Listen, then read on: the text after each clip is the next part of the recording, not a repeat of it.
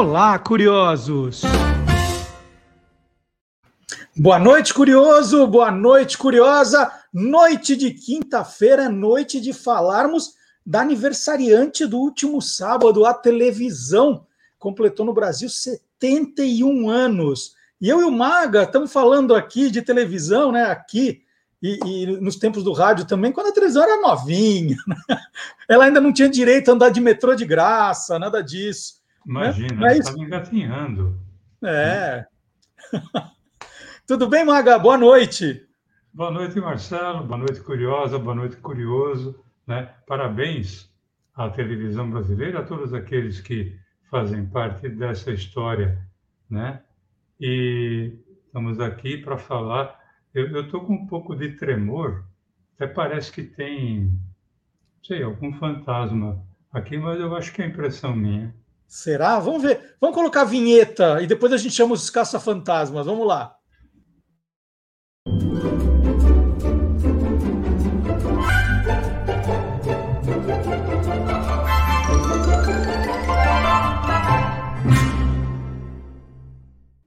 Gente, é brincadeira. O Maga não tem medo de fantasma. Não podem ficar tranquilos. É que é, nesses 54 programas anteriores, né? O, o Maga está aqui contando a história da televisão e adora falar de seriados.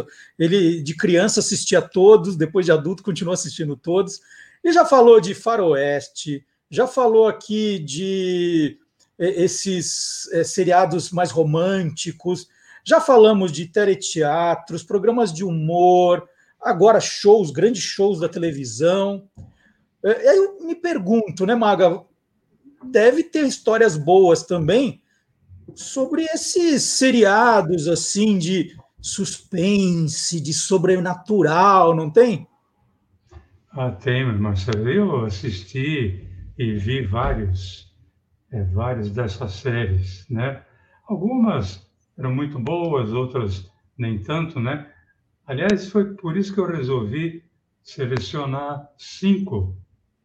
Mas, é, são cinco, assim, que é, pertencem à categoria das, que, das séries que tiverem, tiveram suspense e sobrenatural como tema, mas elas pertencem à minha memória afetiva, independente Boa. delas terem sido sucesso ou não. Boa. Então, gente, o Maga escolheu cinco. O que não entrar nessas cinco não é porque ele não escolheu aqui, não ia dar tempo, porque eu tenho que fazer o programa no sábado, então eu tenho que segurar o Maga. Eu falei, não, Maga, cinco. Vamos lá, com qual a gente começa? Ah, nós vamos começar com aquela, talvez tenha sido a primeira série de suspense na TV brasileira, que chamava-se Além da Imaginação.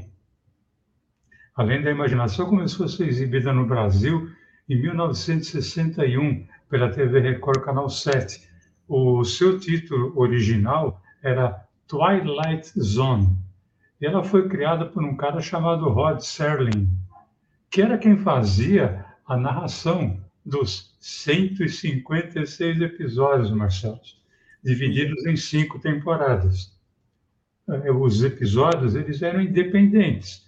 Eles tinham 25 minutos, aliás, exceção aos da quarta temporada, que eu não sei porquê, tinham 50 minutos.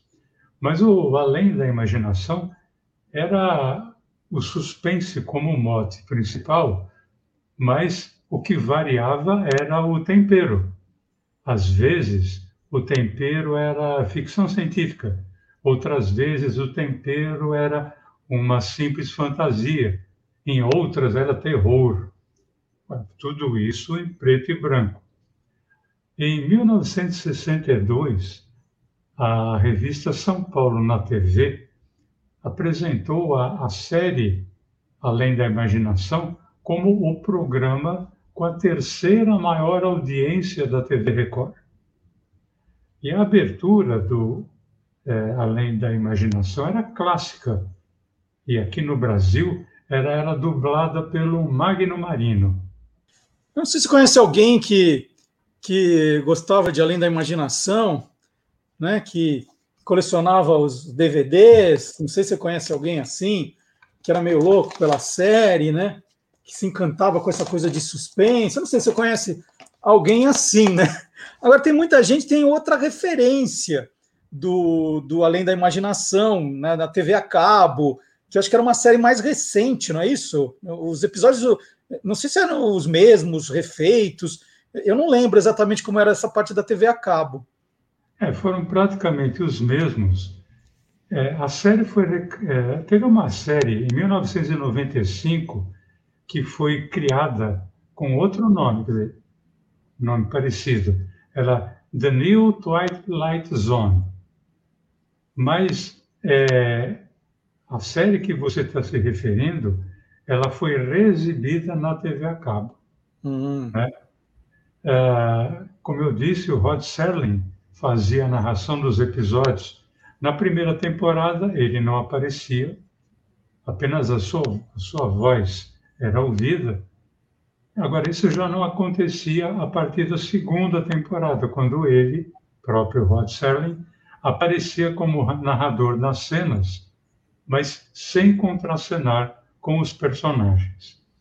E o, no Brasil, a, a voz do narrador, Rod Serling, ficava por conta de um cara muito especial em dublagem chamado Valdir Guedes. O, Maga, se eu não estou enganado, nessa época tinha um outro seriado que tinha até um nome, acho que lembrava, além da imaginação, que as pessoas confundiam, não tinha? Tinha. Essa série chamava-se, o título original era The Other Limits, Limites Exteriores.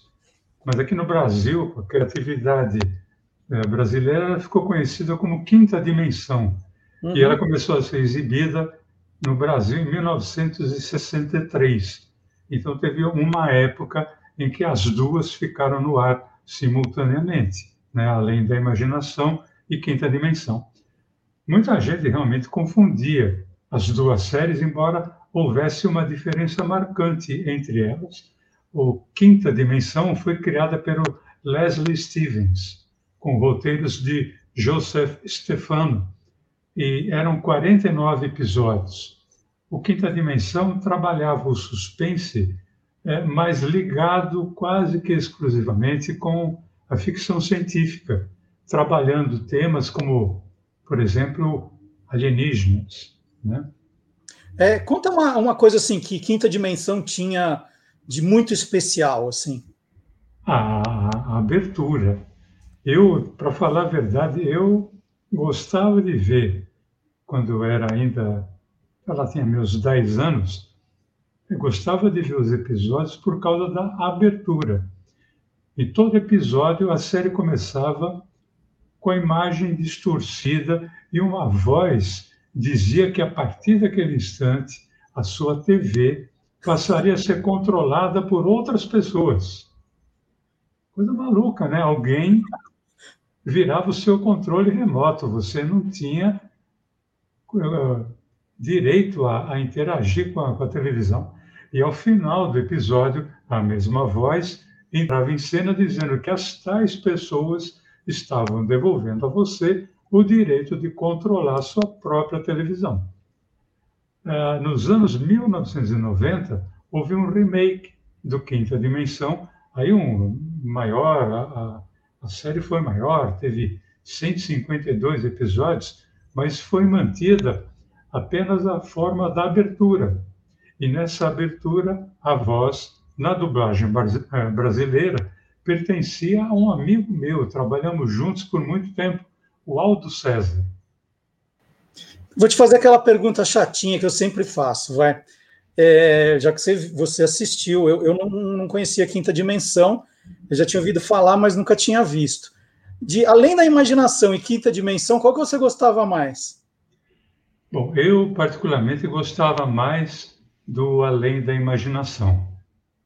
Né? E tem um episódio que foi muito marcante para mim. É como eu falei, eu era pequeno quando assistia, né? Era um cara que ele era apaixonado por livros. E trabalhava numa biblioteca, se não me engano. E acontece de haver uma hecatombe e ele torna-se o único ser vivo na Terra. Então não, não tinha nada que pudesse atrapalhar a leitura dele. Eu me lembro que ele separou todos os livros que ele encontrou, encontrou, ele foi fazendo montes. Ele falava assim: livros para janeiro, livros para fevereiro, tal que ele montou a, a vida dele dali para frente porque ele só ia ler.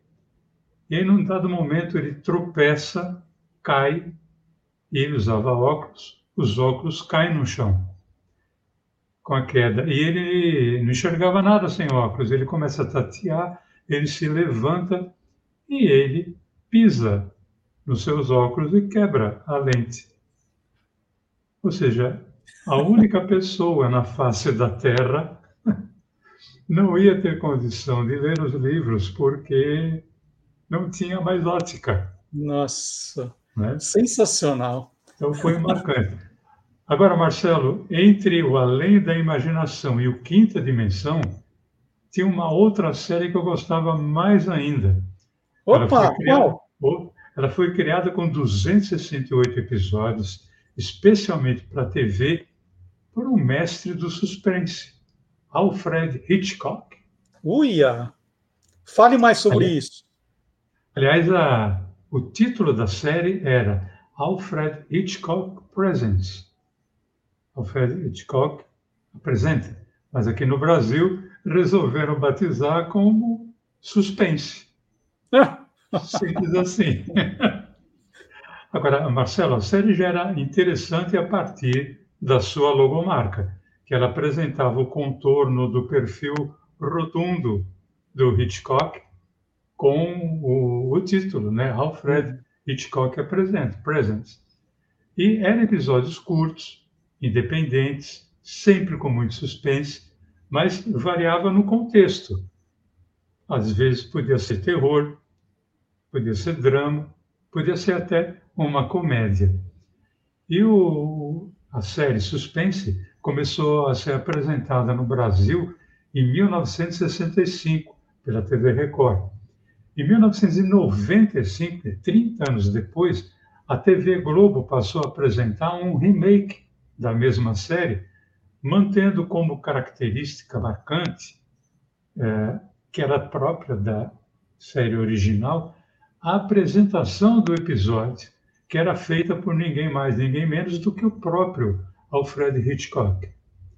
Para o remake, todas as introduções foram colorizadas e a voz dublada pelo grande Magalhães Graça. Bem-vindos a mais uma história de Alfred Hitchcock. Da próxima vez que eu comprar kit para montar navios, pretendo ler as instruções com mais cuidado. Mas eu tenho um consolo por estar literalmente engarrafado assim. É que conhecedores de vinho irão dizer que esta será uma boa safra. Porém, sinto que já envelheci demais. Só espero sair daqui enquanto ainda tiver força. Durante a minha ausência, vocês irão se divertir com o pote de vidro, uma história sobre pessoas que encontraram uma estranha fonte de fascinação. Maga, aqui, de vez em quando, aqui no Quem Te Viu, Quem TV, você conta de umas séries que parece que só, só você viu, você foi a única pessoa a ter visto. Até eu, brinco, né? Falo, não, esse aí eu acho que o Mago inventou, é da cabeça dele. Nessa área de sobrenatural, né? Tem alguma série assim que, que, que só você viu? Tem, e olha, o personagem principal, as pessoas também pensavam que só ele via as coisas. É, essa série tinha o título que já impunha respeito. Em português era Kolchak, e os Demônios da Noite. Né? Foi uma série exibida em 1975 pela TV Bandeirantes. O título original era Kolchak, é, The Night Stalker. É Kolchak, o perseguidor noturno. Mas espera aí, é Kolchak mesmo ou você está confundindo, né? Kojak? o, o detetive Olha, careca do pirulito? Então, a sonoridade do, dos nomes teve ela parecia, né? O Kojak era um detetive careca, né?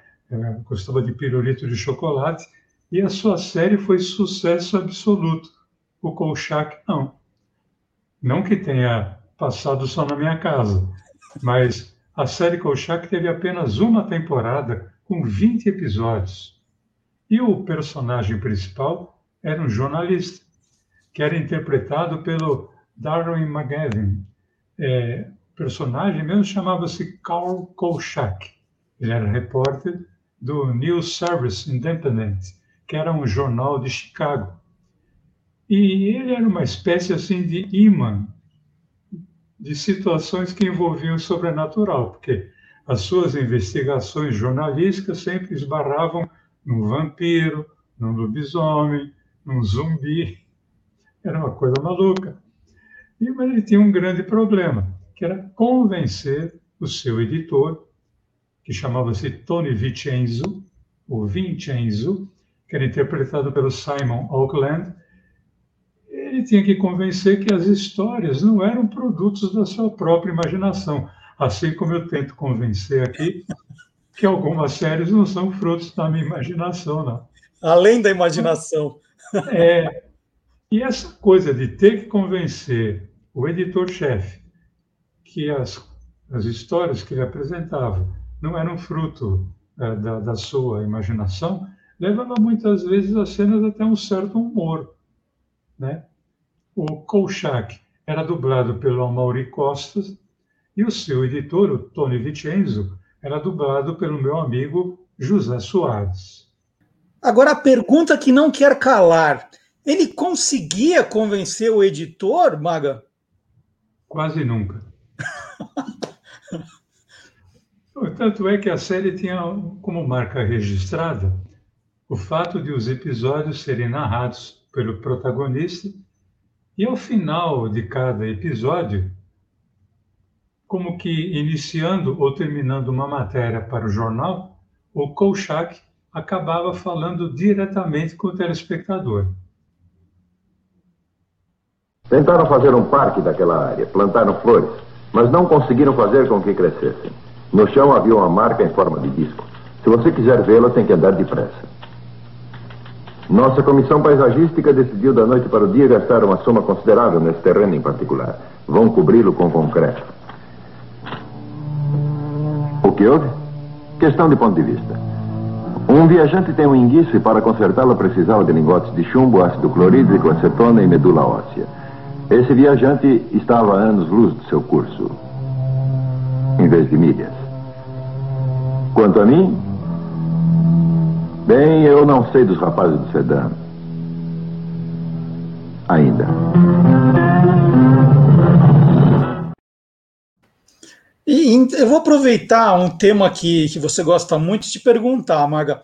É, dá para juntar, né? Já que a gente tá, agora está tá chegando aqui na quinta e última série, dá para juntar essa coisa meio sobrenatural com, com comédia, com humor também? Dá, Marcelo. Inclusive, a quinta e última série que eu escolhi, na verdade, são duas em uma só. Isso porque ambas são iguais no conteúdo. A primeira delas é uma série que foi exibida no Brasil entre 1961 e 1962, chamada Topper.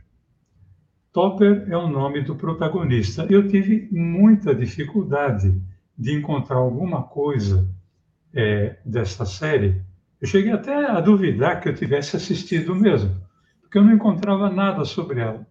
Aí eu fui descobrir que no Brasil, como sempre, o título é, dado às séries é muito criativo. Então, em vez de Topper, colocaram a dupla do outro mundo. Uia! Agora, por que isso? Porque Topper é o nome de um sujeito que é, será bem de vida, casado, e que ele tinha a propriedade de ver os fantasmas de um casal e o cachorro do casal que tinham morrido num acidente de carro. Só que só ele é, que via e conseguia falar com os fantasmas. Ele via, ouvia e falava com os fantasmas. Então isso gerava sempre cenas muito engraçadas, né? Porque em geral as, as pessoas viam ele falando sozinho pensavam que ele fosse louco. Agora, esse também é um mote, aí sim, a quinta, a quinta série, né? é o mote de uma outra série que era chamada Nós e o Fantasma. Ou, como dizia o título original, que também é diferente, The Ghost and the Mrs. Muir. Essa série foi exibida no Brasil entre 1971 e 1973 pela TV Cultura e também pela TV Rio, lá no Rio de Janeiro. Em Nós e o Fantasma, a viúva e escritora Lucy Muir, que era interpretada pela Hope Land, ela compra uma casa de praia e se muda para lá com seus filhos, a empregada e o cachorro. Só que a casa era assombrada, ela não sabia.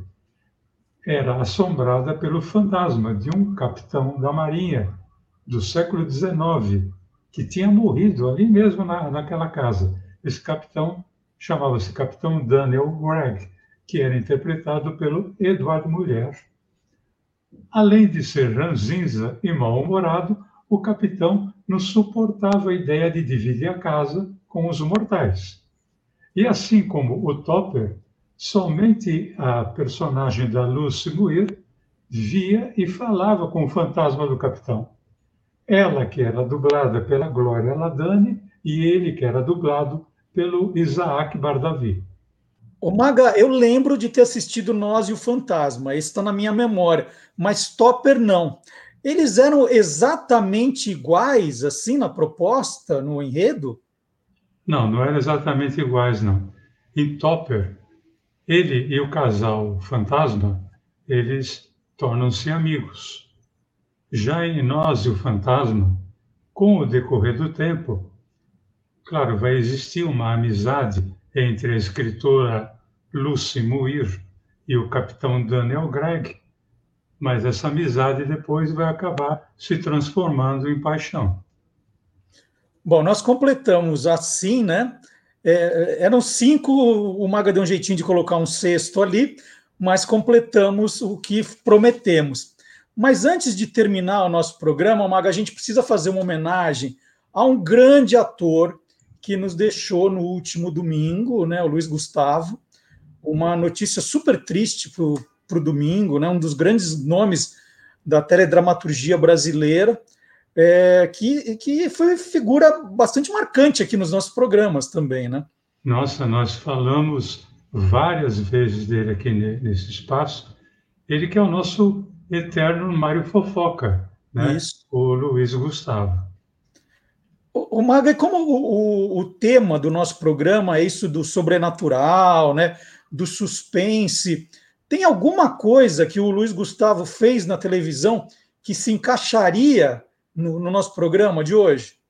Bom, olha, o Luiz Gustavo participou em 2007 do remake da novela O Profeta, que tinha como base os dotes uh, clarividentes e sensitivos de um personagem chamado Marcos, que era interpretado pelo Tiago Fragoso, que fazia par romântico com a Sônia, que era interpretada pela Paula Oliveira. E o nosso querido Luiz Gustavo interpretou o Piragibe, que era o pai da Sônia, na novela era o pai da, da Paula Oliveira. Bom, muitas homenagens foram feitas para o Luiz Gustavo no domingo, depois na segunda-feira, né? Todas merecidíssimas, um, ah. um, cara de um coração enorme. É, e aí você lembrou do Mário Fofoca, mas a gente podia lembrar do Bom Vivan, Beto Rockefeller, a gente podia falar do figurinista, o Vitor Valentim, o grande Vavá, né, do Sai de Baixo, quantas noites de domingo ele nos alegrou, né? Essa deixou a gente triste, mas quantas noites de domingo ele nos alegrou com o Sai de Baixo, foi um fenômeno. É, agora, antes desses personagens mais marcantes, e aí eu vou pegar da sua memória, Maga, é, quais trabalhos anteriores, aquelas primeiras coisas que ele fez na TV que, que valeria a pena a gente destacar? Marcelo, todo mundo já falou, né? Luiz Gustavo, que era sueco, naturalizado brasileiro, ele começou como ator na TV Tupi de São Paulo e um dos seus primeiros trabalhos foi num TV de vanguarda, em 1953, ano que eu nasci. A, a peça era O Massacre, original do Emanuel Robles, adaptada e dirigida por Cassiano Gabos Mendes, de quem o Luiz Gustavo viria a ser cunhado mais tarde. O Luiz Gustavo participou de vários TV de vanguarda e também do Grande Teatro Tupi. Inclusive tem uma famosa foto dele ali com a Laura Cardoso, né? Ele também participou de várias novelas, chegando ali nos anos 60 a engatar uma novela da outra, antes do Beto Rockefeller, que foi um fenômeno. E em uma delas, chamada O Pecado de Cada Um, ele foi simplesmente o vilão. Uma coisa impensável, né? Um cara como o Luiz Gustavo ser vilão de uma novela, mas ele foi. Mas a maior inclinação e vocação do Luiz Gustavo era a comédia. Tanto é verdade que logo em 1956, ou seja, três anos depois dele iniciar na televisão, o Fernando Balerone criaria uma série cômica chamada Tatá o Falado, protagonizada pelo Luiz Gustavo e aí também várias pessoas já citaram na, nas homenagens, o apelido do Luiz Gustavo no meio artístico era Tatá. Então, a, essa série cômica, Tatá ou Falado, ela durou de 1956 a 1959. É, Maga, agora é, você telespectador, vai, não o pesquisador. Você lembra de alguma série, algum programa do Luiz Gustavo que tenha. Eu acho que vamos pegar para o lado cômico, né? Que tenha marcado você. Ah, tem. É, logo depois, quer dizer, na época eu não sabia disso, né? Mas em 1959, depois então de ter terminado a série Tatal Falado, o Geraldo Vietti criou uma outra série. Na época, ela era considerada novela, mas era um capítulo por semana, então consideramos uma série. Chamava-se O Príncipe e o Plebeu. Era uma história de dois amigos que moravam numa pensão de um casal italiano. Os dois amigos eram o Hamilton Fernandes, que é príncipe, galã, ele seria depois o Albertinho Limonta, né, do direito de, de nascer, e o Luiz Gustavo era o plebeu, o, o personagem mais atrapalhado. Os donos da pensão eram um casal italiano, como eu falei, vivido pelo Walter Sturt e pela Maria Vidal. E nessa pensão haviam duas lindas pensionistas, vividas pela Neide Alexandre e a Meire Nogueira. E olha, as situações de, desta série é, o príncipe plebeu, eram muito divertidas e eu simplesmente adorava ver toda e qualquer cena em que o Luiz Gustavo participasse. Esse foi o primeiro grande sucesso dele como personagem fixo de comédia, sim?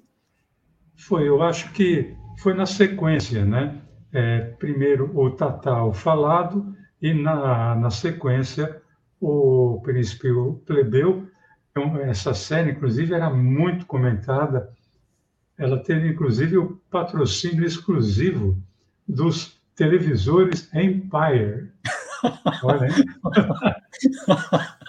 e teve alguma, alguma sequência disso depois? Teve o, o príncipe plebeu continuou, alguma coisa assim? É um, é um trava-língua, né? Falar é, plebeu é... plebeu. Eu acho que foi por isso que, em 1960, o mesmo Geraldo Vieter ampliou o leque das possibilidades da série, criando uma sequência com a mesma dupla de atores e batizou como Os Dois Príncipes. Já ficou até melhor de falar, né? Agora Essa sim. Essa sequência, ela teve as lojas Mapping como patrocinadora e o Hamilton Fernandes e o Luiz Gustavo, nesta série, nesta nova fase, eles viajavam o mundo sempre ali levando muita confusão aonde quer que eles chegassem. E, Marcelo, eu queria pedir licença para dar um depoimento, porque essa série, O Príncipe e o Plebeu, e os dois príncipes, como eu falei, elas me marcaram muito, né? Me marcaram muito na presença, é, principalmente do Luiz Gustavo. E eu não vou lembrar bem o ano, mas ali por 2008, mais ou menos, o nosso barbeiro lá no SBT, o querido e saudoso Lau, tinha sido também barbeiro do Luiz Gustavo e do mundo artístico todo nos tempos do início da TV Tupi. Então, Tony Ramos, o Lima Duarte, é, o Geraldo Vietri, Luiz Gustavo, Milton Fernandes, todos eles, ali nos anos 50 e 60, cortavam o cabelo e faziam a barba na barbearia do Lau, na TV Tupi. E, eu, e o, o Lau é quem fazia a minha barba. E um dia eu falei para ele desta série. E ele se emocionou, ele falou: caramba, ninguém mais lembra dessa série, né? Você lembra disso? Falei: olha lá, eu, eu, não só eu lembro, como eu gostaria de ter a chance de dizer para o Luiz Gustavo o quanto ele marcou a minha infância. E aí o Lau falou: olha, por isso não, eu dou o telefone da casa dele para você. E ele não tinha na hora, depois ele me deu o telefone e eu liguei para a casa do Luiz Gustavo. E é muito engraçado quando você liga para um artista, primeiro ele sempre pensa que é trote. Uhum. Né? E, mas eu logo me antecipei e falei: Olha, Luiz, é, quem me deu o seu telefone foi o Lau. Ah, o Lau, puxa vida, gosto muito daquele cara com aquele vozeirão de teatro, né? Eu falei: Olha, ô, ô Luiz, eu estou ligando porque você marcou muito a minha infância.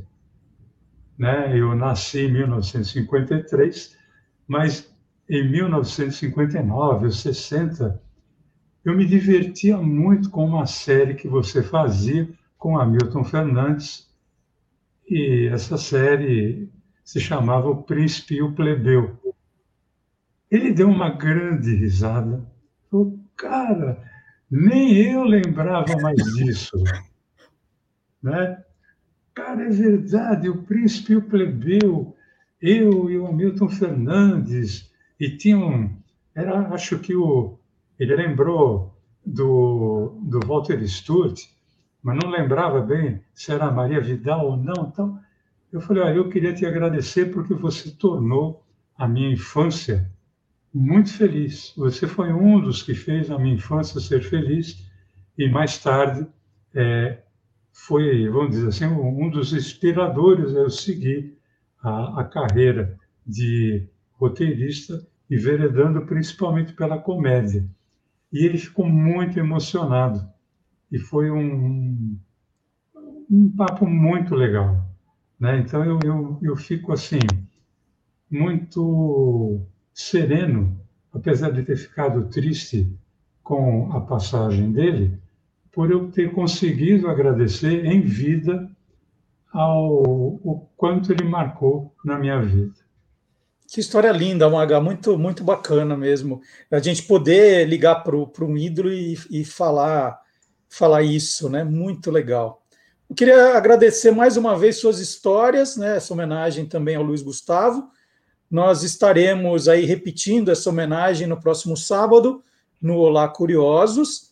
É, e a gente pede sempre, antes de você ir embora, né, antes da gente fazer as despedidas, para você deixar um like aqui no programa, né, o joinha, se você curtiu. Se você não se inscreveu ainda no canal, essa é a chance. Compartilhar os vídeos, dar uma olhada nos programas anteriores também, tem muita coisa legal. E semana que vem estaremos aqui de volta. Maga, super legal, viu? Muito obrigado. Quem agradece sou eu, Marcelo. Tchau, gente. Até quinta que vem.